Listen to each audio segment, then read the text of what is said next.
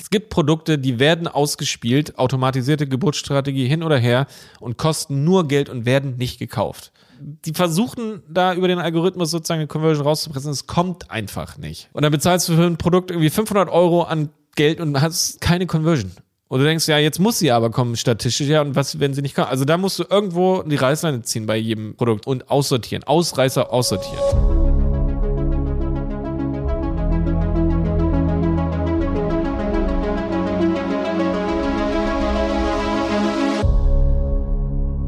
Wie ihr wisst, boomt der Onlinehandel und wächst von Jahr zu Jahr. Immer mehr Unternehmen bauen ihr Online-Business aus und sind auf der Suche nach qualifizierten Fach- und Führungskräften. Diese Podcast-Folge ist gesponsert von BZEcom, dem branchenübergreifenden Kompetenzzentrum für Aus- und Fortbildungen im E-Commerce. Du kannst die Gunst der Stunde nutzen und den nächsten Schritt auf der Karriereleiter gehen. Wie genau das geht? In der Fortbildung als Fachwirtin im E-Commerce beim BZE-Com wirst du zum Experten im Onlinehandel ausgebildet und lernst die enormen Wachstumspotenziale der Branche optimal für deinen Arbeitsbereich zu nutzen. Und das ganz einfach online im Tagesabend- oder Wochenendkurs neben deinem Beruf und mit bundesweit anerkanntem IHK-Abschluss. Der Abschluss ist vor allen Dingen darauf ausgerichtet, dass du immer den Überblick behältst. Also perfekt für alle, die Führungskräfte oder eben Manager im E-Commerce-Bereich werden wollen. Du bist bereit, dich deinem nächsten Karriereschritt zu stellen? Dann informier dich jetzt unter bzecom.de, also bzecom.de, alles zusammengeschrieben, und sichere dir mit dem Code PODCAST deinen Rabatt von 100 Euro für den nächsten Kurs unter bzecom.de slash Anmeldung. Viel Spaß bei deinem Online-Kurs und dieser Podcast-Folge.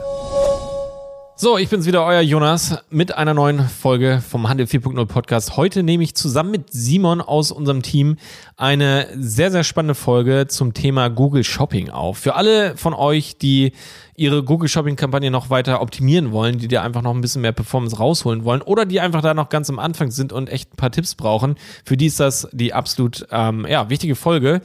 Ähm, deswegen solltest du auf jeden Fall dranbleiben. In dieser Folge sprechen wir über die größten Fehler im Google Shopping. Und zwar wirklich Fehler, die einfach passieren können, ähm, die einfach dazu beitragen, dass die, ähm, ja, dass deine Shopping, dass deine Produkte gar nicht erst bei Google Shopping ausgespielt werden, weil der Datenfeed fehlerhaft ist. Oder dass einfach nicht genug Performance rauskommt, weil ja, weil hier Fehler dann echt in der Kampagnenstruktur beziehungsweise was das Bidding angeht, in der Geburtsstrategie gemacht werden, ähm, weil die Produkttitel nicht optimiert werden. Ja, häufig sind einfach so viele äh, Probleme hier in viel, äh, vielen Google Shopping äh, Kampagnen vorzufinden. Das sehe ich täglich bei uns in der Agentur auch. Und deswegen habe ich mal all meine Erfahrungen mit diesen Google Shopping äh, Fehlern zusammengetragen und euch hier zusammen mit Simon in dieser Folge ähm, mal zusammengefasst, damit ihr versteht, wie man wirklich die größten Fehler vermeidet und eine richtig performante Google Shopping Kampagne an den Weg bringt. Das klingt spannend. Ich bin gern dabei, freue mich auf die Tipps und ich hoffe, ihr habt Spaß bei dieser Folge. Genau, Simon, sehr, sehr cool. Jetzt geht's los. Yes. Moin, Simon. Ja, moin. Wir beide mal wieder hier an diesem Tisch. Geil.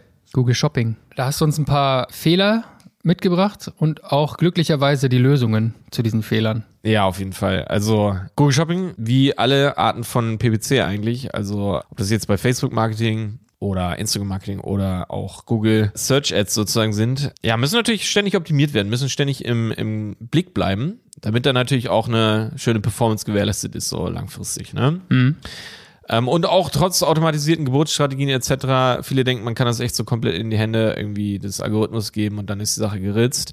Schön wär's, ganz selten ist es auch so, aber häufig ist es halt nicht so und man profitiert immer davon, wenn man eben Dinge in der Hand hat und im Griff hat und eben die halt tidy hält, hygienisch hält, so eigentlich wie das irgendwie mit allem so ist im Leben, ne? Also Büro, Schreibtisch, alles Ne? Man profitiert davon, wenn es aufgeräumt ist, wenn es ordentlich ist. Ähm, und das ist auf jeden Fall auch bei Google Shopping so. Ne? Ja. Und äh, also ich glaube, viele oder einige dieser Tipps oder dieser Fehler, die wir gleich nennen, wenn über die wir sprechen, die sind so ein bisschen No-Brainer, ja. Aber meine Erfahrung ist, dass es halt ganz, ganz wichtig ist, auch gewisse Dinge immer mal wieder zu wiederholen bzw. anzusprechen, weil ja, weil natürlich Google Shopping nicht das einzige ist, was man so täglich zu tun hat als Advertiser oder als Unternehmen, als Merchant sozusagen, um eben, ne, eben sein Marketing zu optimieren. Und deswegen ist es ganz wichtig, dass man eben viele dieser Fehler, die wir gleich auch nennen, iterativ von Zeit zu Zeit mal wieder betrachtet, nachfragt, schaut. Viele Dinge sind vielleicht auch neu für einige Leute, die zuhören, die sich vielleicht noch nicht so viel mit Google Shopping beschäftigt haben, die ja erst ein bisschen anfangen oder eben erst eine Zeit lang damit arbeiten, aber es eben noch nicht so richtig, richtig geil läuft. Ja, das heißt, es ist natürlich sicherlich auch was Neues dabei, ähm, Dinge, auf die man noch nicht so geachtet hat. Und deswegen, hier hier geht es vor allem einfach um diese Awareness schaffen und einfach auch nochmal um sich in Erinnerung zu rufen, ach ja, das sollte ich unbedingt nochmal anschauen und ich schaue das nochmal an. Einfach, weil letztendlich, selbst wenn die Shopping-Kampagne okay läuft, wenn man sagt, hey, wir fahren mit einem ROAS, mit dem wir okay zufrieden sind, gibt es immer Dinge, die es zu verbessern geht, weil Ja. der Produktkatalog ändert sich, die Preise ändern sich, ähm, die Nachfrage ändert sich, die Competition ändert sich, ähm, die Preise ändern sich etc., die Saison ändert sich, ja, also da gibt es immer Dinge, die irgendwie abzudaten sind, aktualisierend sind und deswegen äh, sollte man halt auch immer seinen Datenfeed und eben auch diese Google Shopping Kampagnen an sich immer mal wieder von Zeit zu Zeit. Jetzt nicht permanent, ja, es hängt ein bisschen von der Größe ab. Wenn es ein sehr großer Katalog ist, auch permanent, aber ähm, dann machst du es wahrscheinlich eh nicht selbst, ja. Aber hier hören ja nicht nur Merchants selber zu, sondern auch Agenturen, Freelancer, die das eben für andere optimieren. Äh, wie gesagt, bei kleineren Katalogen, dann muss das vielleicht nur ab und zu mal gemacht werden. Ne? Aber deswegen, so viel vorweg, ähm, ist auf jeden Fall ein Thema, was nicht an Relevanz verliert. Okay, jetzt bin ich aber auch heiß drauf, diese Fehler zu erfahren natürlich. Ja. Wahrscheinlich hast du auch viele Fehler in der letzten Zeit bei Kunden von uns gesehen. Alle, alle davon. Das ist ja sozusagen so ein bisschen das Archiv daraus, ja, sozusagen Ja. die, die Summary von all diesen Dingen. Ja. Ähm, absolut, das sind ja auch alles keine Dinge, die jetzt irgendwie, also ähm, die passieren einfach, ja. Das ist, die sind Teil äh, des, des ganz normalen Arbeitens sozusagen mit Google Shopping. Und ähm, es gibt Dinge davon natürlich, die kann man vermeiden, so langfristig oder nachhaltig. Ähm, muss man aber eben sich auch drum kümmern. Genau, wollen wir einfach mal durchstarten. Ja. Genau. Leg mal los mit dem ersten Tipp.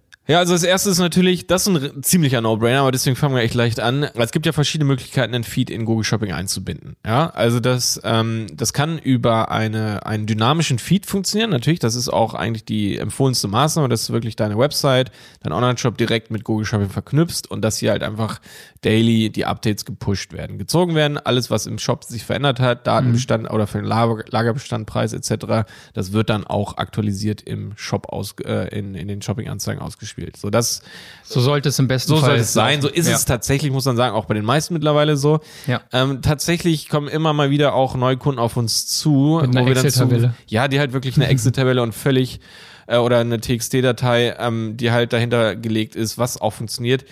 Ähm, wo der Feed halt nicht dynamisch ist. Ja. So, ne? Ich meine, häufig muss man dann auch zur Verteidigung sagen, ist es dann ein sehr kleiner Katalog, wo das auch so eine Methode halbwegs rechtfertigen könnte, ne? Weil, hey, da passiert eh nicht so viel. Die sagen dann auch so, ja, nee, da, ne, die Produkte haben wir, haben wir immer auf Lager Ja. und so weiter.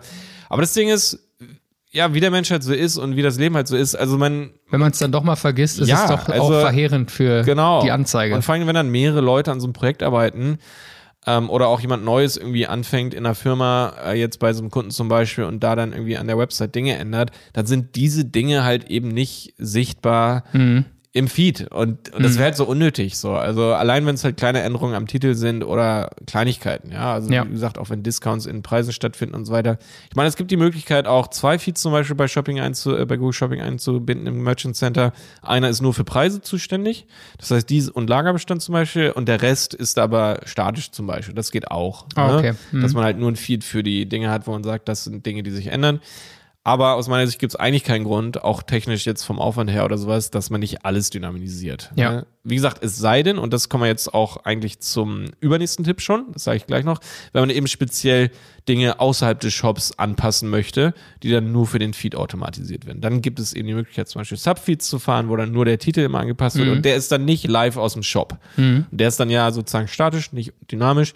Das würde sowas rechtfertigen, aber eben ja, genau, das, das so zum, zum Erstfehler. Also das, das sollte jeder schon für sich hoffentlich abgehakt haben und gar nicht mehr machen. Ja. Aber ähm, das sollte man auf jeden Fall auch auf dem Schirm haben, wenn man vor allem neue Accounts aufnimmt, als selber als, als äh, Agentur oder sowas. Ne? Ja, das ist also quasi das erste, wonach du schaust, ob das schon automatisiert läuft. Klar, genau. Ja, ja, Okay. genau. Ähm, ne? genau. Ähm, Gut. Ja, dann ist natürlich wichtig, dass der Datenfeed, den man im Merchant Center einreicht, ähm, weitestgehend fehlerfrei ist. Ne? Also, Rechtschreibfehlerfrei oder was meinst du? Nee, vor allem, also es gibt ja den Diagnosereport direkt oder den Diagnosescreen in Merchant Center, wo du halt auf den ersten Blick siehst, wie viel äh, Prozent oder wie viele von den Produkten, die im Feed vorhanden waren, sind erfolgreich äh, sozusagen hochgeladen oder reingezogen. Da gibt es dann so eine Art Ampel, ne? Wo, wo ja, da hast du direkt so einen Graph. Also das mhm. ist äh, im Idealfall halt einfach komplett grün. Ja. Und äh, ja, in Ausnahmefällen oder vielmehr häufig ist es halt so, dass halt ein gewisser Teil, dann halt siehst du halt so einen kleinen Bounce irgendwie so in diesem Graph unten, dass mhm. der halt gelb oder rot ist. Ne? Ähm, und rot bedeutet natürlich, dass die Produkte gar nicht online sind dann sozusagen im Shopping-Feed. Und das sind natürlich, das sind diese Red Flags, die muss man halt auf, direkt auf dem Schirm haben. Ja. Das sind eigentlich Dinge, die, also das ist auch Best Practice sozusagen, wenn man einen neuen Feed aufbaut, dass man, ne, im Idealfall beachtet man schon sofort alles und das ganze Ding ist sofort grün aber es kommt halt immer mal vor, dass da irgendwas noch irgendwie rot war, dass irgendwelche Informationen gefehlt haben. Das ist fast immer die Info. Äh, oder wenn, genau, also wenn halt diese Core-Infos, das sind die Pflichtfelder, das ist Titel, Beschreibung, Preis, Bild, Währung und Verfügbarkeit der Produkte. Mhm. Wenn davon eins fehlt, dann gibt es schon einen Red Flag. Dann gibt es einen Red Flag. Oder gibt es auch so eine Art Verwarnung? Nee, das ist nur, wenn ein Titel zu lang ist, zum Beispiel. Mhm. Dann gibt es einen Yellow Flag sozusagen für dieses Produkt und das mhm. ist trotzdem online und dann wird der Titel einfach abgeschnitten. Ne? Ah ja, okay. Ne, wenn äh, gewisse Felder einfach zu lang sind oder das äh, andere optionale Felder, wenn die im falschen Format sind, zum Beispiel. Ja, also wenn zum Beispiel bei Zustand könnte neu oder used sein, also neu oder gebraucht, wenn da dann irgendwie alt drin steht oder wenn da irgendwie irgendwas anderes drin steht zum Beispiel, ja, dann äh, würde das Produkt eigentlich yellowflagged und äh, das, Pro das, das wäre einfach erstmal kein Problem, weil das sind ja alles optionale, also alle Felder abseits dieser Pflichtfelder, die ich gerade genannt habe, die, ähm, die müssen ja gar nicht vorhanden sein, die kann man und die sollte man natürlich auch, um den Feed äh, einfach noch zu verbessern, mhm. äh, einreichen. Mhm. Aber wenn eben diese Core-Felder irgendwie fehlerhaft sind, ähm, dann genau, dann gibt es Red Flags und diese Produkte muss man äh, oder sollte man echt so schnell wie möglich einfach äh, natürlich fixen. Ja? ja? Entweder sie rauszunehmen, wenn man da jetzt noch keine immediate Lösung irgendwie findet, wenn man sagt, ähm, ah, okay, es sind ja eh nur irgendwie drei Prozent oder so des Datenfeeds ähm, und es betrifft eben nur eine bestimmte Kategorie oder sowas oder einfach nur individuelle Produkte, dann kann man die eben über den Feed sozusagen rausziehen auch, also am besten über den Shop dann deaktivieren, im Idealfall natürlich fixen. Ähm, genau, das ist so eigentlich mit das Allerwichtigste. Ne? Ähm, und um diese, diese Red Flags zu vermeiden, da gibt es doch sicherlich, neben dessen, dass man sich angewöhnen sollte, da regelmäßig reinzuschauen, ja. kann man sich sicherlich auch benachrichtigen lassen, wenn irgendwas genau. nicht stimmt. Also oder? es gibt auf jeden Fall die Möglichkeit über das Merchant Center, muss ich aber sagen, da ist die Usability nicht ganz so genial. Also das ist jetzt nicht so super easy, das einzusetzen. Also man, äh, man kann Alerts über Google, über das Google Merchant Center einrichten, dass halt eine bestimmte E-Mail-Adresse einfach nur die äh, eine Notification erhält, wenn der Feed irgendwie um wenn da irgendwie x Prozent der Produkte rausfallen oder mhm. sowas, ja. Ähm, ich habe damit, muss ich sagen, nicht so gute Erfahrungen. Okay. Ähm, deswegen würde ich an der Stelle eigentlich schon empfehlen, also vor allem, wenn wir jetzt über mittelgroße, große Sortimente und Kataloge und Feeds dann sprechen, äh, dann ist natürlich nicht die Lösung hier jetzt regelmäßig reingucken, irgendwie ständig da irgendwelche, weil da wirst du ständig Red Flags haben, ja, ähm, bei einem großen Katalog. Das ist einfach so, da werden täglich hunderte Produkte irgendwie neu hochgeladen oder mhm. aktualisiert. Mhm. Da wird einfach ständig was falsch sein. Es ist einfach so, mhm. ja. Okay. Ähm, an der Stelle brauchst du ein Tool. Auf jeden Fall. Da brauchst du irgendein Drittanbieter-Tool, der komplett dein Feed irgendwie in die Hand nimmt. Also, wo du dann sozusagen dein Feed über dieses Tool managst. Weil aktuell ist ja die, jetzt mal für, für, äh, für ganz Anfänger sozusagen, die Kombination, dass du einfach, du hast deinen Shop, du hast das Merchant Center und du hast Google Ads. Ne? Sozusagen Google Ads an der dritten Stelle. Und Merchant Center ist eben die Verknüpfung zwischen Shop und den Ads. Und, äh, und du verknüpfst halt deinen Feed direkt zwischen Shop und, den, äh, und dem Merchant Center. Mhm. Merchant Center ist genau von Google. Und ähm, ein Drittanbieter-Tool wäre halt genau noch sozusagen vorgelagert vor dem Merchant Center, zwischen Shop und Merchant Center. Das heißt, du verknüpfst deinen Feed nicht mehr, also vom Shop mit diesem Drittanbieter-Tool und äh, lädst da deinen Feed hoch und hast viel mehr Reporting-Möglichkeiten, viel mehr Automatisierungsmöglichkeiten, eben Fixes auch schon zu machen. So, wenn Feld X fehlt, trage den Placeholder ein mhm. oder, ähm, keine Ahnung, nimm automatisch das Produkt raus und lade es gar nicht in den Feed rein. Oder, ähm, ja, schick einen Report daily irgendwie an E-Mail-Adresse X oder sowas, ja, sodass das halt wirklich absolut effizient behoben werden kann und eben direkt auch schon möglichst automatisiert eben Probleme fixt, sodass diese Probleme gar nicht erst im Feed landen am Ende im Merchant Center und sozusagen im Google Ads mhm. alles clean ist. Ne? Du würdest so ein Tool also definitiv empfehlen.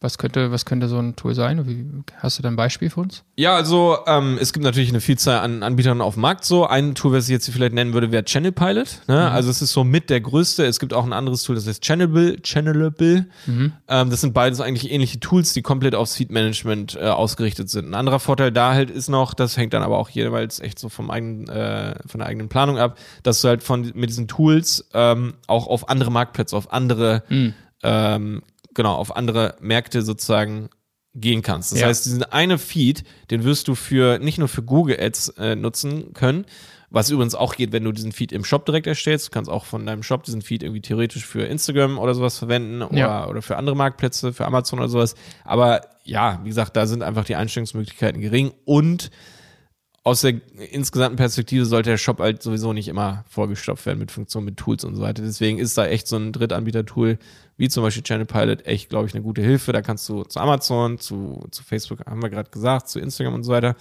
ähm, aber auch zu Otto, Zalando, whatever. Ja, es gibt ja immer mehr Plattformen, wo du die Produkte irgendwie verkaufen kannst. Und ich denke, da wäre das dann eine ziemlich gute Lösung. Cool. Channel Pilot. Merke ich mir. Ja, also viele der Dinge, die wir jetzt gleich noch nennen werden, die können natürlich auch über ein Tool gelöst werden sozusagen, ja, und auch viel besser. Ähm, deswegen eigentlich viele der äh, Tipps oder Fehler, die wir gleich nennen, die setzen jetzt keine äh, Optimierung irgendwie im Shop oder im Merchant Center irgendwie selbst voraus, sondern das kann ja dann theoretisch auch über so ein, ähm, äh, über so ein Tool äh, abgebildet werden. Zum Beispiel das nächste, nämlich größte Problem ist eigentlich, dass die Produkttitel in dem Feed selbst nicht optimiert sind. Eben haben wir über so ein paar andere Informationen gesprochen, aber das wichtigste oder eins der wichtigsten Felder ist auf jeden Fall der Produkttitel, neben dem Bild und dem Preis, ja. Aber der Titel eigentlich mit der, wo man noch so auch keyword-technisch irgendwie noch so mit am meisten machen kann. Bild auch auf jeden Fall, aber Preis ja oft immer nur so ein bisschen und das ist irgendwie so, ja, ne, klar, du kannst günstiger sein, aber naja, das ist halt nicht ohne Ende. Das heißt, manche versäumen den Titel nochmal extra für Google Shopping anzupassen. Genau, der Standard ist ja, dass der Titel aus dem Shop kommt. Genau, genau. Und der das ist ja nicht zwangsläufig auch SEO optimiert mit mit den Keywords, nee, du gefunden wirst. Nee, aber nicht SEO optimiert, oder vielmehr, genau. vielleicht ist er SEO optimiert, aber ist eben nicht äh, Google Shopping optimiert in dem Sinne. Genau, ne? genau. Du hast ja eine ganz andere Zeichenanzahl in deinem Shop, äh, mhm. äh, beziehungsweise in den äh, Seitentitel, äh, ja. in, der, in den Suchergebnissen bei Google, als jetzt in den Google Shopping Anzeigen. Das ist halt viel, viel weniger Platz und teilweise äh, ist die Ansprache der Zielgruppe natürlich auch eine ganz, ganz andere. Also ähm, zum Beispiel, ob jetzt der Brandname ganz vorne stehen sollte, kann zum Beispiel Google Shopping wichtiger sein mhm. als beim Shop ähm, oder andersrum. Also dass zum Beispiel bei den Shopping-Anzeigen, wenn du eine unbekannte Brand hast, dann sollte die Brand vielleicht nicht vorne stehen, sondern eher das Produkt selbst, beziehungsweise der, der Use sozusagen dahinter. Mhm. Ne? Mhm. Ähm, Elektroroller irgendwie statt irgendwie äh, weiß ich, was gibt's da für Marken? Irgendwelche Marken halt da vorne so, ne? Also, mhm. weißt schon, was ich meine. Häufig ist der Brandname so lang, dass er schon eine ganze Zeile einnimmt, den kennt mhm. aber keiner und dann ist zu wenig Platz für die Wörter, die irgendwie andere Leute aber eher eingeben. Eher eingeben Weil sie die Marke noch gar nicht würden. kennen. Genau, zum ja. Beispiel. Ne? Das ist jetzt nur so ein kleines Beispiel. Ist es denn eigentlich bei den Anzeigen so, dass deine Anzeige einfach besser performen muss oder besser aufbereitet sein muss, sei es der Titel, Produktfoto und so weiter, so dass er wirklich vorne landet? Gibt es da auch dieses Ranking sozusagen und wovon hängt das ab? Ja, so ein bisschen. Also es ist ja am Ende läuft es alles auf den äh, auf den Ad Rank, auf den Quality Score aus sozusagen mhm. komplett, der bei Google Shopping vor allem ein bisschen im Dunkeln ist. Der ist nicht ganz so transparent, wie es irgendwie bei Suchnetzwerkanzeigen okay. ist. Da kannst du den ja direkt so anzeigen sogar, wie ist jetzt mein Quality Score, der ist hinaus, ne, ja. fünf mhm. irgendwie von zehn, ist mhm. das schlecht. Ähm, das hast du bei Google Shopping nicht. Mhm aber am Ende ist es natürlich dieselbe Formel oder eine ähnliche Formel im Hintergrund. Okay. Ne? Also am Ende ist es natürlich ganz viel mit User Signals am Ende wirklich. Wie reagiert die Zielgruppe oder wie reagiert die Audience eigentlich auf das Angebot? Am Ende CDR, also das letztendlich, wie viele Leute, der, der es gesehen haben, äh, klicken das und so weiter. Und je schlechter die CDR dann sozusagen in den ne, in der Ausspielung abläuft, desto größer ist dein Impression äh, oder Lost Impression Share sozusagen. Mhm. Also das heißt, der Anteil der ähm, äh, genau, du wirst halt immer weniger ausgespielt. Das heißt, von der möglichen Anzahl der Impressionen, die theoretisch für so ein Keyword ähm, oder für eine Kombination von Keywords sozusagen machbar wäre, wirst du einen immer kleineren Teil nur erreichen, weil du immer weniger ausgespielt wird, weil Google einfach in den User Signals oder auch CDR ist das eine, aber selbst wenn jemand geklickt hat und auf der Website gelandet ist, hohe Absprungrate, wenig Seiten pro Sitzung, kurze Sitzungsdauer und so weiter. Das sind ja Daten, die kannst du auch von Analytics importieren, beziehungsweise wenn du Analytics mit Google Ads connectest, dann ne, wird das auch insgesamt von Google Ads selbst gemessen. Mhm. Und das sind halt diese ganzen entweder wie gesagt direkt vorne CDR oder halt diese nachgelagerten Faktoren. Das sind eben diese ganzen User Signals, Ja. ne? so wie eigentlich bei, bei allen diesen Dingen. Ähm, ja, und wenn die halt schlecht sind, ähm, dann oder schlechter sind als im Vergleich mit der Konkurrenz, dann wirst du her- herabgestuft im Ad-Rank, in der Quality Score, ähm, bezahlst auf jeden Fall mehr pro Klick im Verhältnis im Wettbewerb und wirst im Worst Case dann immer weniger ausgespielt Ja. und ja, am Ende, genau, du wirst wenig ausgespielt, zahlst viel pro Klick und am Ende ist die Performance dann halt hin. Ne? Ja. Also hier der Tipp an alle ZuhörerInnen, mal überprüfen, ob ihr eure Anzeigen wirklich für Google Shopping optimiert habt. Bezogen auf Titel. Ja, auf jeden Fall. Und da muss man halt auch echt viel hin und her testen. Da muss man ganz viel versuchen, auch AB-Tests zu fahren. Und äh, auch solche Möglichkeiten gibt es halt echt, wenn man, wenn man Tools dafür verwendet. Ne? Das ist immer so ein bisschen limitiert. Da gibt es verschiedene Wege, wie man das machen kann. Also man kann es ja nicht direkt im Merchant Center selber machen zum Beispiel. Ich habe gerade vorhin schon eine Methode genannt, dass man äh, einen Subfeed äh, nur für den Titel hochlädt. Ja, das kann eine Excel-Tabelle oder eine Google Sheets-Tabelle zum Beispiel sein, in der man halt über die, ähm, über die Produkt-ID ähm, sozusagen äh, die Produkte mappt. Ne? Also Ja. verknüpft zu, zu den Dann anderen Produkten dynamisch. Feed und dann sagt, hey, das ist jetzt der Titel und der wird dann überschrieben. Ja. Also wenn da nichts steht, wird eben der Titel aus dem normalen Feed genommen. Und wenn da was steht, dann wird eben der, der Titel genommen, der da steht und der wird überschrieben. Und da kannst du halt natürlich den auf genau die 150 Zeichen, die du hast, optimieren. Da muss man einfach viel mit rumspielen, da muss man einfach gucken. Achso, ich wollte noch sagen, es gibt natürlich noch andere Möglichkeiten, wie man den äh, Feed sozusagen anpassen kann. Das kannst du auch über dein eigenes Feld theoretisch im Shop machen. Das machen viele, finde ich, ein bisschen, ja, wie gesagt, ich bin kein Fan davon, alles in den Shop zu stecken, so. Aber das, du könntest theoretisch ein eigenes Feld im Backend für, auf der Produktseite sozusagen definieren und sagen, das ist jetzt der Google Shopping Titel, da schreibe ich immer was anderes rein als den normalen Titel. Der ist dann kürzer und so. Und den kann man dann halt in den Feed pushen. Das geht auch. Ist da halt aber wieder auch nicht, ja, so dynamisch. Anyway, genau. Bei Bildern gilt, gilt genau das Gleiche. Auch da sollte man natürlich ähm, iterativ versuchen, ähm, das Produkt möglichst gut darzustellen. Mit, da muss man auch ab und zu die äh, Konkurrenz analysieren. So, hey, wie, wie äh, sieht mein Produkt aus, wenn es ausgespielt wird äh, gegenüber allen anderen? Äh, dass man da einfach versucht, ein besseres Foto zu machen. Wie Ja. kann das Produkt einfach noch klarer, noch detailreicher, noch deutlicher dargestellt werden und wie kann es vielleicht auch direkt in, ins Auge fallen? Ja. Ne? Da, Da gibt auch wieder es- ein, hm? Entschuldigung. Da gibt es ja auch aber von Google verschiedene Richtlinien, was auf so einem Foto überhaupt zu sehen sein Genau, darf. da ne? gibt's ein paar Richtlinien, das gehört eigentlich so mit zu dem zweiten Tipp oder Fehler, den wir genannt haben, mit diesen Fehlern im Datenfeed. Mhm. Ne? Also diese Richtlinien müssen dann sowieso eingehalten werden, dass, äh, also es darf auf keinen Fall Text oder Logos so Mhm. groß auf dem Bild so drauf gesetzt sein noch so. Ja. Ähm, Der Hintergrund muss immer plain der sein. Hintergrund muss plain sein, allerdings muss er nicht perfekt weiß sein. Er muss nicht FFF sein, sondern er kann leicht abweichen. Und da ist zum So Beispiel leicht gräulich. Er kann Eierschalen so ein bisschen klein beige oder so leicht gräulich werden. Ja, das könnte so eine Möglichkeit sein, haben allerdings auch schon viele begriffen und umgesetzt, ähm, sich so ein bisschen abzuheben, Mhm. Ja. weil die meisten haben weiß. Und wenn du dann aber so einen schicken, angenehmen anderen Background hast und das bei all mit- deinen Produkten, Hm. Mit einem Schatten, vielleicht Genau. sogar einen kleinen. Hm. dann äh, könnte das, aber das ist wie gesagt nur ein Weg, ist jetzt auch ein verhältnismäßig alter Hut, aber es könnte noch in gewissen Bereichen auch noch funktionieren. Ja, also am Ende natürlich möglichst ein freigestelltes, schönes Foto von den Produkten, die sollte man ja eh haben im Shop. Ne? Es gibt halt Shops, die haben halt eine ganz andere Fotostrategie für ihre Produkte, dass sie da immer irgendwie auch viel Hintergrund haben und so. Und das kann leider ein bisschen schwierig sein. Ne? In dem Fall vielleicht mal echt überlegen und planen, dass man sich da nochmal ein komplettes Set an, an äh, freigestellten Fotos sozusagen machen lässt. Mhm. Lohnt sich auf jeden Fall die Arbeit. Denke auch auf jeden Fall. Gut.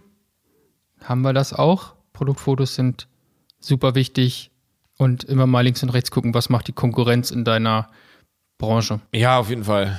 Genau, das ist, das ist auf jeden Fall auch wichtig und das nimmt einem, glaube ich, ein Tool nicht so richtig viel ab. Also am Ende könnte man sagen, hey, mir ist nur die Performance wichtig, ich mache da jetzt nicht viel manuell, sondern ich gucke einfach, wie kann ich die Parameter eben möglichst viel äh, durchtesten und durchändern und so weiter, sodass ich am Ende den besten ROAS habe. Das kann man auch machen. Und das geht, wie gesagt, auch bei großen Katalogen, ne, wird dann, werden bestimmte manuelle Handlungen natürlich immer ein bisschen schwieriger umzusetzen. Trotzdem echt die Konkurrenz anzugucken, weil das ändert sich halt auch von Zeit zu Zeit. So, ne? Ist auch ultra abhängig davon, in welchem Bereich du bist. Manches ist halt super saisonal. Da musst du halt echt am besten jedes Jahr gucken, okay, krass, so, ähm, ne, wie, wie bewegt sich der Markt? Manche Märkte sind halt viel Ja. dynamischer als andere. Ja.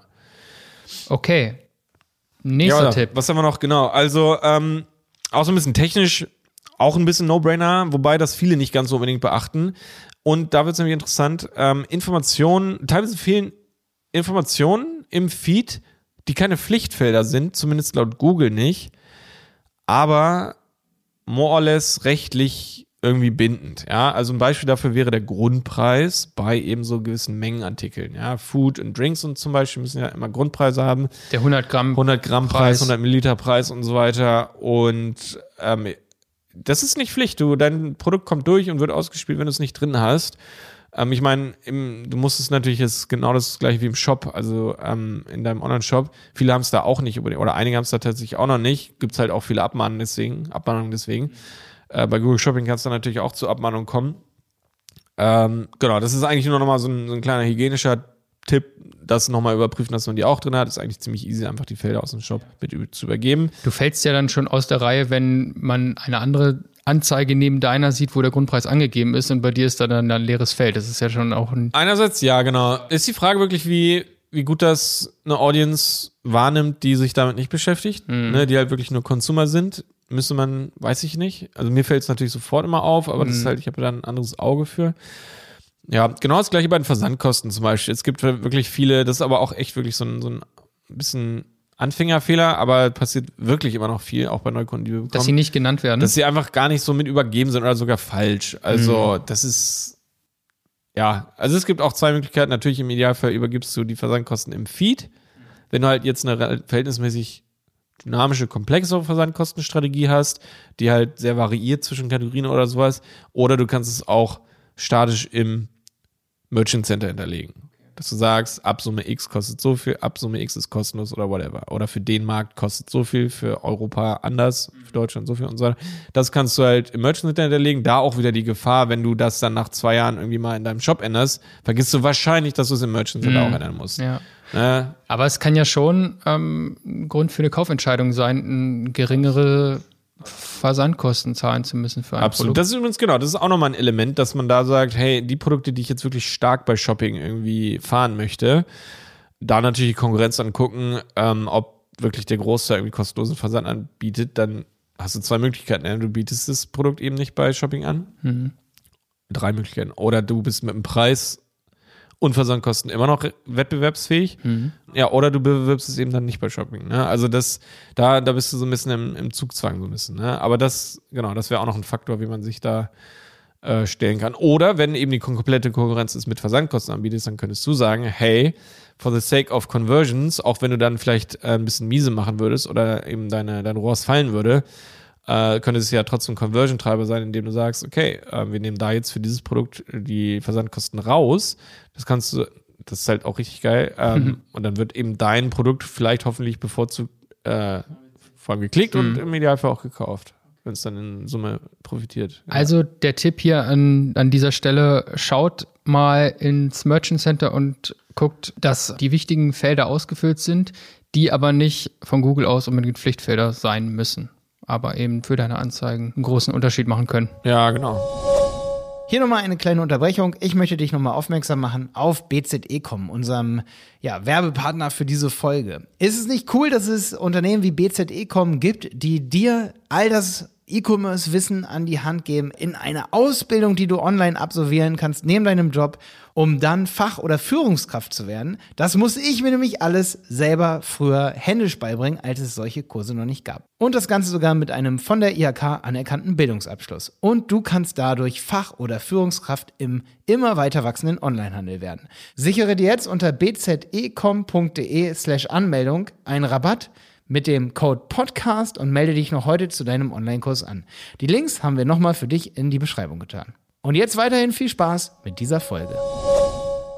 Okay, Jonas, das war Tipp 4, 5, bin gerade nicht sicher. Fünf auf jeden Fall. Genau, was haben wir als nächstes? Ja, also ein großer Performance-Faktor ist auf jeden Fall und damit natürlich auch eine große Fehlerquelle, ist einfach die falsche Geburtsstrategie, vor allem langfristig eine falsche Geburtsstrategie zu fahren. Also, äh, da muss man natürlich wieder so ein bisschen ausholen, ist auch eher so ein Anfänger-Fehler-Slash-Tipp, nicht unbedingt, aber wie gesagt, auch immer wertvoll, denke ich, das nochmal zu hören und nochmal so Revue passieren zu lassen. Ähm, die Standardstrategie, wenn du ähm, mit einem Feed oder mit einem neuen Konto auch, aber mit einer neuen Kampagne irgendwie bei Google startest, ist eigentlich die CPC, die manuelle CPC-Methode. Das heißt, du bietest auf einen Klickpreis und gibst da dein Maximum an und kannst dir noch auto optimieren lassen, dass da Google ein bisschen mehr Spielraum hat. Ne? Mhm. Also das heißt, du sagst, du möchtest nicht mehr als 30 Cent, 32 Cent oder sowas für einen Klick ausgeben. Und ähm, Genau, das ist die Standardstrategie. Warum? Weil, äh, oder die Einsteigerstrategie für so eine Kampagne, weil es keine Datengrundlage für so einen Feed gibt. Das heißt, Google hat kein Background-Wissen, wie eine Audience auf einen Katalog reagiert und kann da jetzt nicht einfach lospreschen und irgendwie ein Zielrohrs erreichen können. Mhm. Weil, Mhm. Weil die ein Daten fehlen. Genau, weil die Mhm. Daten fehlen. Ne? Also, ähm, mich würde mal interessieren, ob es vielleicht Leute gibt, die vielleicht Erfahrung haben damit, dass es das doch funktioniert. Ich glaube, es könnte funktionieren, aber in vielen Fällen funktioniert es eben nicht. Ne? Also wenn du jetzt denselben Feed in anderen Netzwerken seit Jahren bewirbst und der sehr erfolgreich ist und du da schon viele Iterationen durch Optimierung durchfahren hast, Preise, bla bla, whatever, Sortiment angepasst, Bilder etc. Und wenn du sagst, nee, das ist ein Top-Feed, das ist richtig krass, natürlich läuft das so auch bei Google Shopping. Ne, Nummer eins, Google Shopping ist ein anderes Netzwerk als Instagram zum Beispiel. Es muss nicht eins zu eins verlaufen, aber es könnte, glaube ich, dann natürlich die Wahrscheinlichkeit erhöhen, dass es dort auch funktioniert. Auch wenn ein Shop tiptop optimiert ist, seit Jahren aufgeräumt und immer weiter optimiert wurde. Ne? Genau, aber in den vielen Fällen ist es einfach nicht so. In den vielen Fällen fängt jemand neu an und ist eben klein und vieles ist eben noch nicht ganz so top. Dann fehlt die Datengrundlage und äh, dann ist es einfach nicht richtig möglich. Oft ist es gar nicht möglich, das auszuwählen, ja, aber du könntest zum Beispiel schon Maximize Conversions auswählen. Das ist nochmal so ein vorgelagerter, automatisierter Algorithmus äh, oder eine Geburtsstrategie, wo du einfach sagst, ähm, ich möchte nicht auf Klicks gehen, sondern ich möchte auf Conversions gehen. Was erstmal so klingt, ja klar möchte ich auf Conversions gehen, aber auch dort ist es eigentlich äh, wichtig, dass man eine gewisse Datengrundlage hat, so, weil Google weiß halt noch nicht so richtig, okay, was ist eine Conversions, wer löst eine Conversion aus, welche Art von Zielgruppe, welche Art von Interessen etc., welche Art von Userverhalten und kann das einfach noch nicht modellieren. Ja. ne? Das heißt, du möchtest eigentlich aber wissen, auch wenn du jetzt gerade neu startest, wo wird das meiste Geld ausgegeben? Und ja, auf jeden Fall. Also das Ding ist genau, also eigentlich bleibt dir dann am Ende nichts anderes übrig. Also du könntest auf, wie gesagt, Impression Share gehen oder sowas. Ich möchte Impression Share von 30 Prozent oder sowas. Das kann man auch machen, Mhm. ja. Ähm, das wäre auch eine äh, Conversion, äh, eine, eine Geburtsstrategie. Aber in den allermeisten Fällen fängst du eben mit diesem CPC an, ne? Okay. CPC. Das heißt, du gibst einfach ein Standardangebot, more or less. Am Anfang bleibt dir nicht viel übrig. Einfach für, für den größten Teil deines Katalogs irgendwie den gleichen, more or less den gleichen CPC anzugeben. Das legst du einmal auch so auf Kampagnenebene beziehungsweise Anzeigengruppenebene fest. Ja, und dann wird alles ausgespielt und so weiter. Im Idealfall, genau. Und das Ziel ist dann eigentlich so schnell wie möglich Daten zu sammeln. Daten vor allem Conversions. Ja, also das heißt, kommen wir auch später noch, muss natürlich optimales Conversion Tracking äh, eingerichtet sein und so weiter. Aber im, dein Ziel ist dann eigentlich so schnell wie möglich in Zeitraum X, also 30 Tage zum Beispiel, viele Conversions zu sammeln. Ne? Da geht es, und da sollte es gar nicht zu doll auf Performance gehen. Also es gibt jetzt Leute, die fangen da schon dann in Woche eins oder zwei dann an, irgendwie Produkte auszusortieren oder irgendwie Gebote runterzudrehen, weil irgendwas zu teuer ist oder Tagesbudget wegzunehmen, weil, oh nee, nee, nee, oh, das ist so teuer, ich habe jetzt hier ähm, Kosten pro Conversion CPA von irgendwie ähm, 100 Euro oder sowas. Ne? Und das wäre natürlich, also jetzt völlig aus der Luft gegriffen, was jetzt das Produkt kostet und so weiter, aber jetzt mal von viel zu viel ausgehen. Ne? Ja. Und da wäre es halt falsch, einfach zu sagen, hey, ich drehe da jetzt schon den Saft ab oder sowas und äh, weil es ist zu teuer und äh, nach Woche drei sagst du, nee, Google Shopping ist nichts für mich. Ähm, sondern hier ist es wichtig, dass man echt so, ein, so einen Fahrplan versteht eigentlich oder dass man so eine gewisse Reise dann erstmal dieser Geburtsstrategie so versteht. Also das heißt, du fängst, das wäre jetzt so mein Tipp, im Idealfall mit dieser CPC, manuellen CPC-Methode an und dein Ziel wäre eben Conversions zu sammeln. Und ähm, im Idealfall erreichst du nach 30, 60 Tagen ähm, eben eine gute Anzahl an Conversions. Das kann man auch wieder nicht ganz pauschal sagen, aber ich würde jetzt hier mal so sagen 20, 30 Conversions. 15, 20, 30 Conversions. Also ähm, mehr als eine kleine Handvoll irgendwie, das ne, hängt auch mega vom Katalog ab. Ne? Wenn du 1000 Produkte hast und 10 Conversions, ist natürlich schlecht. Ja, aber wenn du irgendwie 30, 40 Produkte hast und 10 Conversions, dann ist es schon okay. So, ne? Da, damit kann man arbeiten. Ziel ist auf jeden Fall, das kann man vielleicht an dieser Stelle so pauschal sagen. Du willst eben Conversions so viel wie möglich sammeln und dann wäre eben der nächste Schritt, zeitnah auf Maximize Conversions umzuwandeln. Weil Google weiß dann, was ist eine Conversions? Durch Was heißt zeitnah? In na, wie gesagt, wenn du Szenario? eben, also du solltest einen, ein bis zwei, drei Zeiträume, also 30, 60, 90 Tage Okay. abwarten. Und da hängt es davon ab. Wenn du nach 30 Tagen schon eine gute Datengrundlage hast, dann kannst du es schon nach 30 Tagen umstellen. Okay. Hm. Häufig ist es so, dass es ein bisschen länger dauert. Und das müsste man dann natürlich genau beobachten. Ne? Mhm. Aber spätestens nach 90 Tagen wäre aus meiner Sicht notwendig, dass man da eine gewisse Conversion-Anzahl gesammelt hat. Mhm.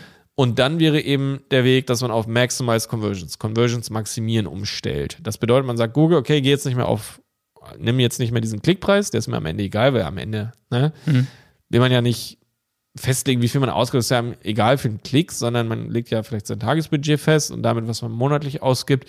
Aber am Ende geht es ja um die Conversions. Und deswegen sagst du Google, ich will Conversions, maximier da drauf. Du kannst auch sagen, maximize Conversion Value. Das heißt, egal wie viele Einzelconversions, sondern möglichst viel in Summe rausholen. Mhm. Ähm, genau, das funktioniert natürlich nur, wenn die Produkte sehr hochpreisig sind. Ja, dass dann sozusagen ein großer Conversion Value auch bei kleiner Anzahl Conversions rausfällt. Das geht ja, ne? Und in die, ja, häufig ist es so, dass es eben andersrum ist, dass es eben normalpreisige Produkte sind und dass du halt viele Conversions haben willst, genau. Genau, und dann der nächste Schritt, dann wieder nach einem gewissen Zeitraum, wenn du halt Optimierungen gesehen hast. Ja, wenn du gesehen hast, das, das geht weiter. Ähm, wir sehen jetzt hier durch diese Änderung, auch wieder muss man dem Algorithmus einen Zeitraum Zeit lassen. Wieder 30, 60 Tage ungefähr, auf jeden Fall 30 Tage. Dann äh, wäre dann eigentlich äh, die Strategie, dass man noch einen Schritt weiter in Richtung Automatisierung geht, dass du auf Ziel ROAS gehst. Ziel ROAS bedeutet, du möchtest, du gibst Google ein ROAS, ein Return on Ad Spend vor, den du erreichen möchtest. Ähm, also im Verhältnis zu deinen Kosten, wie viel Umsatz soll rausfallen in Prozent. Ne? Also doppelt so viel wäre 200 Prozent, genauso viel Umsatz wie Kosten wäre 100 Prozent und so weiter. Ne? Man, man kann das auch in eins oder zwei bezeichnen, das ist eigentlich ein bisschen egal. Und das lässt sich ja auch direkt über eine Spalte auswerten oder beziehungsweise eine benutzerdefinierte Spalte anlegen, um diesen ROAS auch direkt zu sehen. Da muss man dann auch immer vorsichtig sein, dass man da nicht den Gesamtraum sieht, sondern immer nur den Zeitraum seit der letzten Umstellung sozusagen der Geburtsstrategie. Dass man sich da immer nur den richtigen Zeitraum filtert. Und wie gesagt, auch da, genau, und dann wäre da das Ziel, dass man, man hat ja dann einen gewissen Wert schon, den ROAS, der lässt sich ja auch vorher schon ablesen, bevor man diesen Ziel-ROAS-Strategie irgendwie festlegt. Und mal angenommen, man hätte jetzt Conversion Max irgendwie aktiviert und man würde dann mit einem 250 Return on Ad Spend rauskommen am Ende, ja. Davon gehst du halt eigentlich aus und dann sagst du, okay, ich möchte, das ist okay oder ich möchte halt mehr oder weniger und dann sagst du halt entweder, ich möchte 280, 300 Return on Ad Spend, erreicht das bitte, ähm, oder ich möchte nur 200, das ist auch okay und dann gibst du das halt direkt vor und Google versucht dann eben diesen Wert mit dein, anhand deines Tagesbudgets das zu erreichen. Besteht da die Gefahr, dass man vielleicht zu viel möchte und Ja. dann, Ja, auf jeden Fall. Ja, auf jeden Fall. und dann ist das Tagesbudget weg und das wird aber lange nicht erreicht? Auf jeden Fall. Also, ja, ja, auf jeden Fall. Oder andersrum, wenn du halt zu viel möchtest, also du sagst, ich möchte einen ROAS von 600 und der kann nicht erreicht werden, also gibt Google gar kein Geld aus, weil Google weiß, nö, oder ganz wenig Geld nur aus sozusagen. Ne? Und davon hast du ja am Ende auch nichts. Gibt es da eine Faustregel oder ist das immer auch abhängig von deinen Daten? Das ist mega abhängig von ganz vielem. Also eine Faustregel ist natürlich, dass du dich dem ROAS annäherst. Du fängst selten ganz oben an, sondern eher ganz unten oder irgendwo in der Mitte. Ne? Und die Faustregel ist natürlich, oder vielmehr, man muss sich dann immer diese Perspektive so vor Augen führen. So, wozu, also aus welchem, was ist dir, das hängt, glaube ich, ganz doll von der eigenen Strategie, von den eigenen Zielen ab, die man mit Google dann fährt oder mit Google Ads überhaupt so, ne? Möchte man damit direkt schon richtig performant fahren und wirklich Geld verdienen damit? Da muss man sich natürlich auch realistisch vor Augen führen, geht das bei den Preisen, die man hat, bei dem Produktsortiment, den man hat und bei dem Wettbewerb, den es gibt? Oder möchte ich, äh, oder möchte ich Google Ads eben als, als Bekanntheits-, als Reichweitenvehikel? Marketingmaschine. Genau, also das heißt, du, ne, und das, das ist einfach eine übliche Strategie. Ja. Du verdienst wenig bis nichts am ersten Verkauf, beziehungsweise zahlst vielleicht sogar drauf. Dann reicht dir natürlich auch ein ROAS von 120 oder 100 oder sowas, ja, weil auch da bezahlst du natürlich am Ende drauf, weil das äh, berücksichtigt ja noch nicht die Einkaufskosten und alle anderen Fixkosten, die dahinter stehen. Sondern nur- nur den Ad-Spend. Genau, nur den Adspend versus den Umsatz des Ja. Produktes. Ne? Und wenn der bei 1 liegt, also bei 100 Prozent, dann verlierst du Geld. Ist einfach Ja. so. Ne? Das heißt, frühestens bei 250, 300, je nach Marge natürlich, Ja. ähm, häufig auch noch viel, viel höher, ähm, verdienst du erst Geld. Ah, okay. Ne? Genau. Und es gibt, glaube ich, viele Unternehmer, die haben da eine falsche Perspektive und sagen, nee, es lohnt sich nicht. obwohl sich langfristig lohnt. Hm, Ja, aber die haben halt einen kurz, zu kurzen Atem, um da eben zu investieren. Und das ist dann schwierig einfach. Ne? Und das lässt sich halt, also du kannst nicht einen ROAS erzwingen, einen sehr hohen in dem Markt. Das ist nicht möglich. Am Ende wirst du einfach viel weniger konvertieren. Du wirst vielleicht nur noch 10% der Conversions fahren, wenn du irgendwie 500, jetzt mal völlig aus der Luft gegriffen Zahlen, wie gesagt, hängt alles mega von, ne, vom, von den Produkten ab und so weiter. Aber jetzt mal angenommen, dein ROAS ist realistisch bei 220 im Markt. Und wenn du dann nach 500 fragst und den, äh, dann wirst du wahrscheinlich nur noch 5 bis 10 Prozent der Conversions, wenn überhaupt, erreichen. Hm. Ähm, du wirst natürlich auch weniger Geld ausgeben, aber am Ende hast du nichts so richtig Ja. davon. So, warum machst du es dann überhaupt? Ja, ne? ja. Genau, deswegen ist die Geburtsstrategie natürlich essential, sobald die ganzen anderen Feed-Probleme sozusagen weg sind, ähm, da halt, Ja. ja genau. Und viele fahren halt la lang, lang, lange auf einer völlig falschen Geburtsstrategie rum. Ja. Ja, Oder sind nicht geduldig genug, eine bestimmte genau. Strategie zu verfolgen und beizubehalten. Genau. Okay. Mhm. Natürlich bin ich auch Fan davon, eben äh, nach, gewiss, nach einer gewissen Zeit auch die Performance und die Sinnhaftigkeit von so einem Marketingkanal zu bewerten. Ganz wichtig. Ne? Ja. Also, dass du halt nach Zeit X einfach mal guckst, was haben wir ausgegeben, was haben wir eingenommen und gibst da irgendwo einen, einen Weg, dass man da was rausholen kann. So, ne? Mhm. Aber das sollte nicht zu kurz sein. Vor allem, wenn man schon die Entscheidung gemacht hat, so ich will das jetzt machen und ich gebe das vielleicht sogar einer Agentur oder sowas, ähm, dann, ja, dann sollte man da einfach, also häufig kann das ein Jahr sein, ja. Also, weil und das hängt mega von deinen Produkten ab. Es gibt Produkte, die sind halt, äh, die, die werden immer wieder gekauft, Kaffee, Tee etc., ja. Ähm, oder andere Lebensmittel allgemein. Also, wenn du da Leute überzeugst, dann werden die wahrscheinlich immer wieder bei dir kommen, wenn du auch ein gutes Standing im Markt hast, wenn du einfach ne, sehr, sehr gut etabliert bist im Wettbewerb ähm, dann ist es völlig egal, wie viel Geld du verlierst am ersten Kauf sozusagen. Wenn du diesen Kunden gewinnst, äh, dann, dann wirst du durch diesen Lifetime Value auf jeden Fall ähm, hinten raus irgendwie äh, profitieren. Ne? Und aber natürlich, wenn du Produkte hast, wo du halt schon am ersten Produkt Geld verdienen musst, weil jemand davon nicht zwei Produkte braucht, also so, oder wenn du ihm auch keine anderen Möglichkeiten noch anbieten kannst oder andere Produkte anbieten kannst, Zubehör oder Pflege oder sonst was, ja, dann ist es schwierig. Dann kannst du natürlich weniger so eine äh, reichweitigen Strategie sozusagen fahren. Ne? Ja, finde ich wichtig, dass du das nochmal so Ja, gesagt hast, dass es auch wirklich produktabhängig ist. ja, ultra. Ja, Ja. absolut. Gut, Jonas, dann war das jetzt hier der Tipp zur Geburtsstrategie. Was hast du uns noch mitgebracht? Ich glaube, zwei haben wir noch auf unserer Liste stehen, oder? Äh, ich denke drei auf jeden Fall. Drei sogar noch, Genau, super. drei. Also ähm, der nächste Fehler, der hängt auf jeden Fall mit dem, was wir gerade schon besprochen ab, äh, haben zusammen. So. Ähm, nämlich, dass du die, dass die Performance von den Kampagnen, von den einzelnen Produkten und so weiter zu wenig und zu unregelmäßig überprüft wird.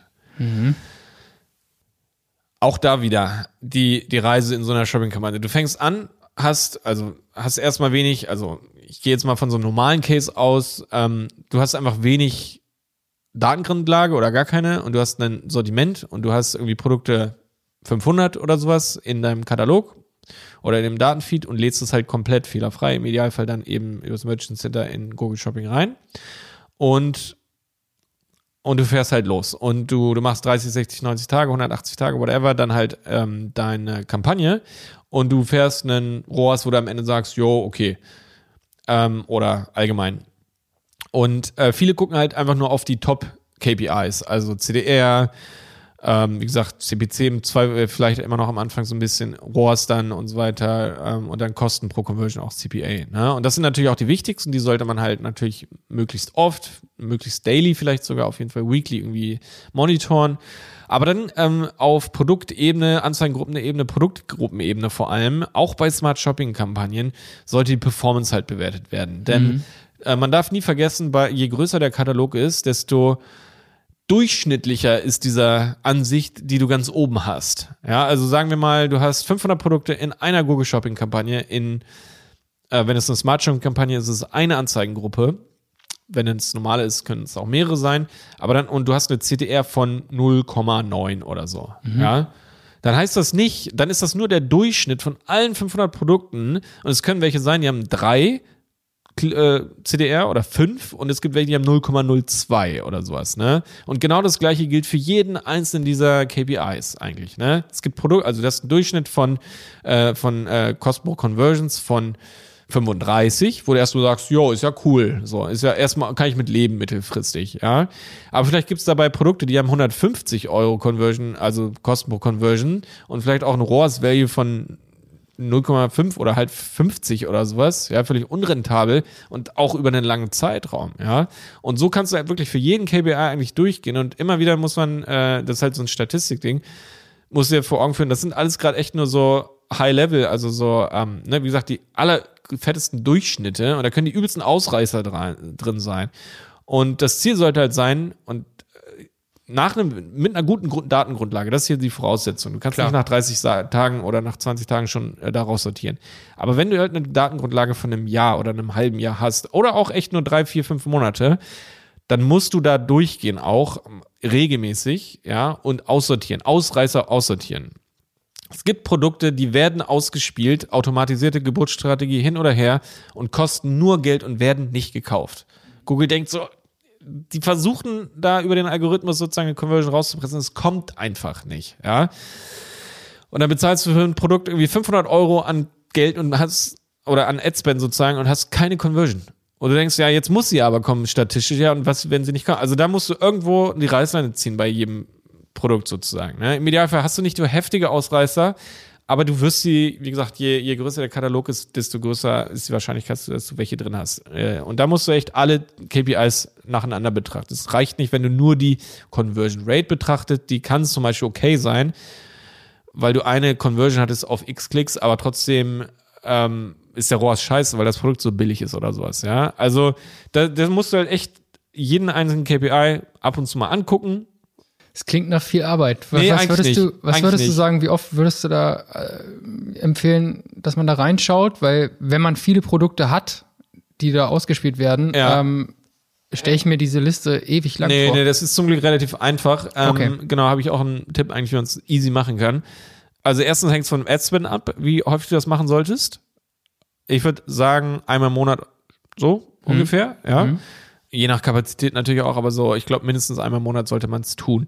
Das Schöne ist, du kannst halt, äh, du gehst halt auf Produktgruppenebene in den Google Shopping Kampagnen, smart oder normal, ist egal, und kannst dir die einzelnen Spalten natürlich sortieren. Also erstens, du legst dir die ganzen Spalten, holst dir die rein in die Ansicht, CDR, ähm, Kosten, äh, ROAS und Kosten pro Conversions, aber auch äh, Lost Impression Share und ähm, genau, wenn du die Google Analytics Daten reingezogen hast, die kannst du, glaube ich, nur auf Anzeigengruppenebene analysieren, aber dann auch, wenn du zum Beispiel noch, das könntest du tatsächlich über den, äh, auch am Anfang machen, wenn du noch nicht so viele Conversion hast, wenn du zum Beispiel nicht Conversion hast, aber dann kannst du dir die Google Analytics Daten reinziehen, die kannst du ja, ne, habe ich ja vorhin schon kurz gesagt, unbedingt importieren in Google Ads, dann kannst du auch eben Seiten pro Sitzung, Absprungrate und ähm, Seitensitzungsdauer anschauen und die ebenfalls analysieren und Ausreißer aussortieren. Und genau, du kannst diese ganzen Spalten anzeigen lassen und kannst dann immer die Heads sortieren. Du sagst einfach, ich möchte jetzt sortiert nach der schlechtesten, nach dem schlechtesten ROAS. Und du kannst gleichzeitig filtern. Alle Produkte, die mehr als 50 Euro gekostet haben im Adspend ähm, und die einen ROAS oder ja, schlechter haben als eins, zeig mir die an. Ja. Und dann hast du da häufig nur noch eine kleine Liste. Und da musst du dann pro Produkt bewerten, behalte ich das jetzt noch oder nicht? Je nachdem, wie heftig der Ausreißer ist. Wie gesagt, ein Produkt, was 250 Klicks hatte, 300 Euro gekostet hat oder 150 Euro gekostet hat, das wird unwahrscheinlich und keine Conversion hatte. Wenn es zwei hatte, okay, dann sagst du, okay, da, da muss man was machen. Eventuell das Produkt optimieren, wie gesagt, die äh, Dinge durchführen, die wir gerade gesagt haben, Titel, Bild etc., Preis, Versandkosten, vielleicht kann man noch was machen. Aber wenn da nichts mehr geht eigentlich, dann musst du es rausnehmen, weil nein, es wird selbst wenn da noch mal ein paar reintrudeln, es wird immer eine schlechte Performance äh, sein, so ne? Ja, Okay. also ist ganz, ganz wichtig. Also immer clean halten, ja, auf jeden wie Fall. den eigenen Schreibtisch. Ja, auf jeden Fall. Also die Performance regelmäßig durchgehen, super, super wichtig. Ähm, das kann dir interessanterweise immer noch kein Algorithmus so richtig, richtig, richtig abnehmen. Es gibt echt bei so heftig automatisierten Strategien immer noch so starke Ausreißer. Ein bisschen kann man ja auch mal selber machen. Auf jeden Fall. Ist auch spannend. Also, Ja. man einfach so erfährt, so, okay, das Produkt läuft Ist scheiße. sag's, sag's so, wie es ist. Ja. super wichtiger Tipp. Absolut. Das nächste ist so ein bisschen weniger offensichtlich. Ähm, viele, vor allem bei größeren Katalogen auch, bewerben halt einfach alles, was drin ist. Und die gehen vielleicht da optimiert vor und so weiter und sortieren so aus, wie wir eben gerade schon gesagt haben. Aber es gibt eben auch Sortimente und Shops, die halt sehr, sehr saisonale äh, Produkte zum Beispiel haben. Also jetzt mal so im gravierenden Fall, du hast Produkte, die gehen eigentlich nur im Sommer, Sportartikel etc., Outdoor-Sportartikel und so weiter oder ähm, ne, Wassersportartikel oder solche Sachen speziell und eben andere Sachen, ja, Weihnachts-, Wintersachen und so weiter, ähm, die, die gehen nicht im Sommer. also du brauchst du da nicht bewerben, ja. Ja. Und du musst es halt ein bisschen clustern dann und auch automatisiert im Idealfall an- und ausmachen, an- und aus deaktivieren. Das kannst du über benutzerdefinierte Label machen zum Beispiel. Ne? Und dann kannst du in Google, also das heißt, du machst ein Label Winter oder sowas und Winter wird nur von Oktober bis Februar oder sowas ausgespielt. Ne? Die schalten sich dann automatisch an und aus. Das machst du über Regeln. Ne? Also das heißt, der erste Schritt ist, du clusterst das über, über ähm, Wenn 1. benutzerdefinierte November, Label. dann Ja, genau. ja. Äh, Also, du, wie gesagt, du vergibst diese Label. Das kannst du über Feed Rules machen im Google Shop, äh, Merchant Center, bin ich ziemlich sicher. Ähm, und sagst einfach, wenn Produktkategorie X, also hier Skizeugs oder wenn da irgendwie Winter mit drin steht oder irgendwie anders kannst du es ja machen. Vielleicht kannst du es auch über den Shop schon vorher machen, bevor der Feed weitergegeben wird. Ähm, zumindest musst du das da irgendwie clustern. Auf jeden Fall äh, gruppieren Produkte, die saisonal irgendwie nur ausgespielt werden sollen. Und dann kannst du in Google Shopping eine Regel erstellen und sagen, ja, wenn Produkt benutzt, definiertes Label so und so, nur oder deaktivieren von bis oder aktivieren von bis. Ja.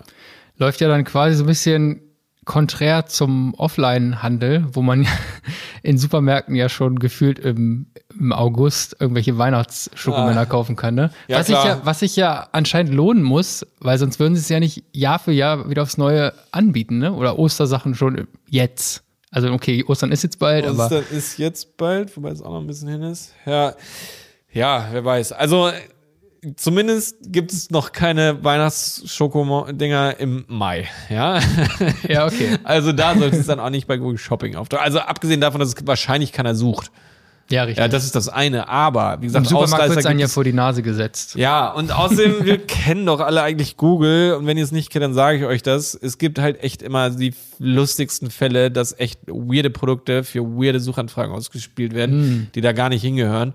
Und da sollen halt nicht die Schokomänner im Mai sein. Also Ja. deswegen da, das wäre so ein Tipp, wenn man da echt so Clusterprodukte, so saisonale Sachen hat, dass man die clustert, genau. Da vielleicht noch der nächste Tipp, dieses Clustern allgemein. Saisonalität ist jetzt nur ein Beispiel. Anderes Beispiel wäre, dass du die Produkte nach Lagerbestand ein bisschen clusterst. Also zum Beispiel, es macht wenig Sinn, mit einem Produkt Vollgas zu geben, wenn du davon nur fünf bis zehn Produkte hast oder sowas. Also jetzt wieder ganz pauschal. Es mag Produkte sein, geben, die ganz teuer sind und davon verkauft man wirklich nur zehn im Jahr oder so. Aber jetzt mal der Normalfall, wenn du einen geringen Lagerbestand hast, zwei, drei, vier, fünf bis zehn Stück, dann brauchst du die nicht in Google Shopping bewerben. So. Also das ist klar, die werden automatisiert ausgestellt, sobald sie ausverkauft sind, aber die Datengrundlage, die ist dann immer wieder so flöten. Also du verkaufst ein Produkt gut und dann ist es ausverkauft. So, dann, dann fängt Google da in einer gewissen Hinsicht wieder so von null an. Also weil dann wieder andere. Ne? Ja, also deswegen, es macht äh, am besten wäre die Performance, wenn du halt Produkte hast, die immer da sind oder in einem riesen Lagerbestand, die du immer wieder regelmäßig reinkriegst. Ähm, weil wenn es da mal explodieren sollte und die Conversions abgehen, dann wäre es so blöd, wenn, wenn es ja, alles sozusagen ausgeht, äh, wenn die Kampagnen sozusagen runtergedrosselt werden, automatisiert, weil die Produkte ausverkauft sind. Mhm. Deswegen, Ja, das ist ein Tipp. kleiner Tipp dabei noch. Ähm, und auch generell geringem Potenzial. Also Produkte, die halt Cents oder wenige Euro kosten, ist häufig auch sehr schwierig.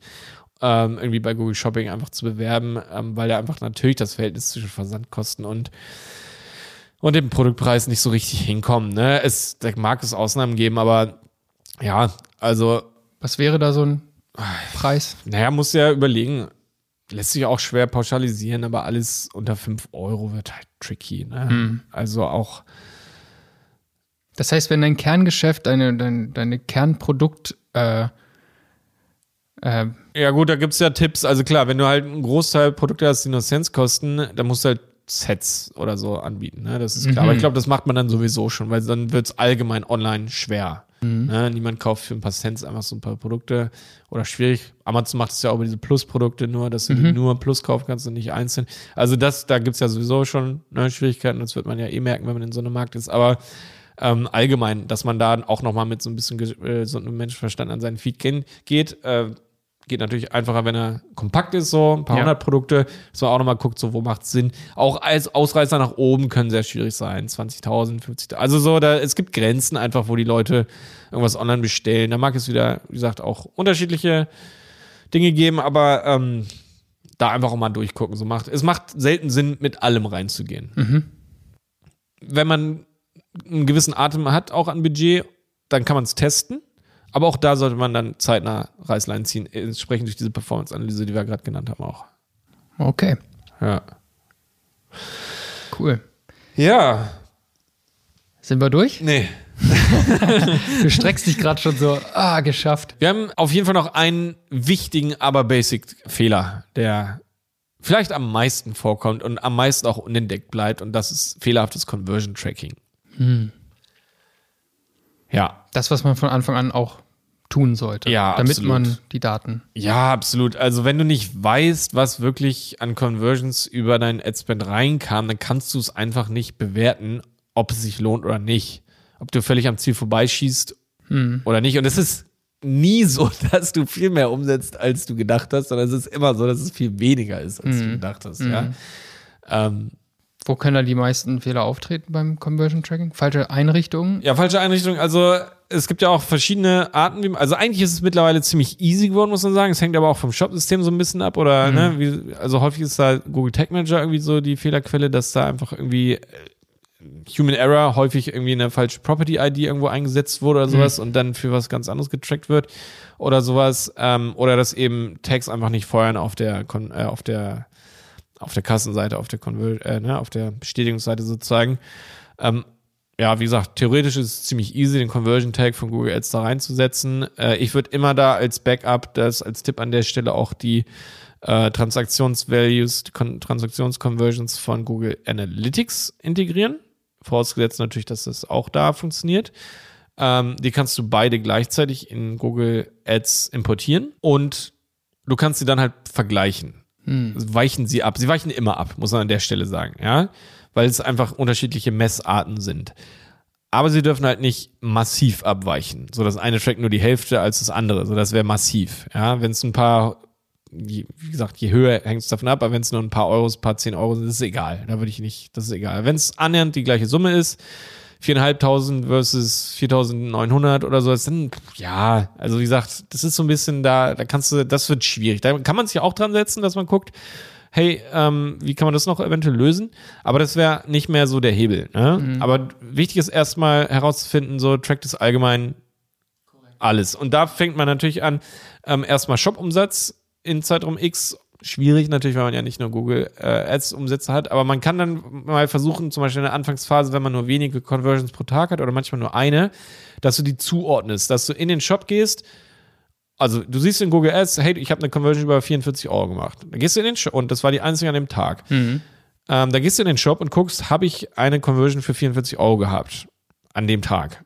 So, vielleicht hat er an dem Tag 10 oder 5 Conversion oder Verkäufe gehabt und einer davon war 44 Euro. Dann sagst du, okay, dann stimmt's ja. So, dann stimmt das zumindest schon mal. Ne? Dann wird der Conversion-Wert von einer Bestellung schon mal richtig getrackt. Der ist nicht, weil da ist es dann auch wieder so ein Ding, ähm, nimmst du die Versandkosten mit rein, ähm, nimmst du die Mehrwertsteuer mit rein. Da, da gibt es auch verschiedene Ansätze, wie man sagt, so, nee, man möchte nur den Netto-Value ohne Versand oder sowas da tracken, ähm, weil das ja eigentlich der richtige Nettoumsatz sozusagen wäre. Ne? Und den möchte man als Vergleichsgrundlage zu den Kosten nehmen und der muss stimmen, weil wenn du halt beides mit reinnimmst und ein ROAS von drei hast, dann ist es ja netto viel weniger. Ja. Ne? Das meine ich jetzt nur.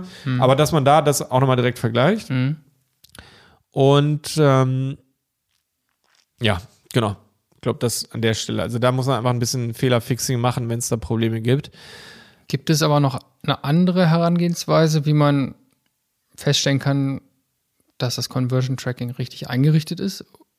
Oder muss man jetzt zwangsläufig Google Analytics? Ach so, naja, ich meine natürlich, der, der das einrichtet, der sollte natürlich schon wissen, was er tut. Also, das heißt, er hinterlegt den, also er nimmt die richtige ID aus dem Google Ads Konto für den Conversion Tag. Wo können hier die meisten Fehler auftauchen? Ich glaube, das größte, der größte Fehler ist, dass eben der Tag nicht gefeuert wird oder nicht häufig genug, weil er durch zum Beispiel einen Cookie-Banner aufgehalten wird oder sowas. Ne? Also das ist ja häufig so, dass der Cookie-Banner dann diesen Tag nicht durchlässt. Und beziehungsweise das ist ja grundsätzlich eine Fehlerquelle, ähm, weil rechtlich ist es vorgeschrieben, dass du natürlich die Dinger nicht, äh, die, die Text nicht vorhin darfst, bevor äh, Nicht akzeptiert Consent wurde. ist, genau. Ähm, das heißt, da wird man eh so ein bisschen Probleme haben, ja.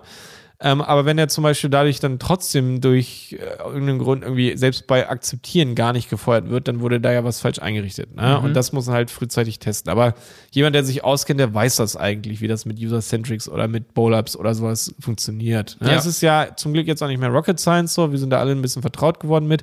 Wenn nicht, kontaktiere halt jemanden, der das irgendwie kann, eine Agentur oder sowas. Ähm, Genau, aber da muss man halt auch so früh wie möglich, bevor du halt Fullgas äh, mit Adspend gehst, auf jeden Fall ausschließen, dass das irgendwie fehlerhaft ist. Ja.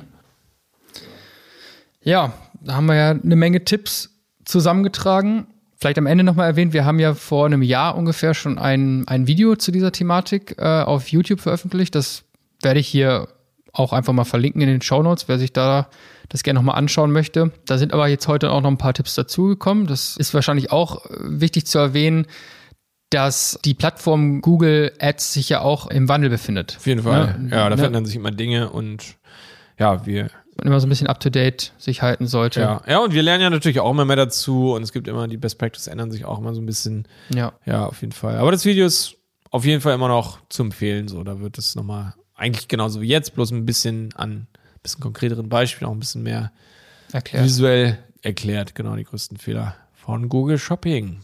Jawohl, Simon, Ja, mich gefreut. mich auch. Ja. Wir gehen jetzt gleich Mittagessen, ne? Ist schon so weit, ne? Ich glaube, Martin steht schon in der Küche.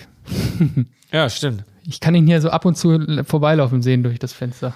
Bin ja mal gespannt, was es heute gibt. Ja. Ist klar. Okay, schön, dass du wieder dabei warst bei dieser Folge. Ich freue mich aufs nächste Mal, wenn wir beide hier wieder zusammen sitzen. Solltest du Fragen und Anregungen zu diesem Podcast haben, melde dich gerne unter podcast.dieberater.de. Da sind wir für dich da. Und wir freuen uns natürlich, wenn du uns äh, bei Spotify und bei iTunes eine positive Bewertung dalässt. Das bringt uns und dem Podcast ganz viel. Und ja, bis zum nächsten Mal. Jonas hat mich gefreut.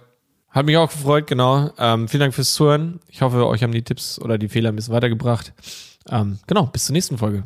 Yes. Ciao. Tschüss. Der Handel 4.0 Podcast ist eine Produktion von Die Berater Online Marketing. Mehr Infos zum Podcast und unserer Agentur findest du auf www.dieberater.de. Bis zum nächsten Mal.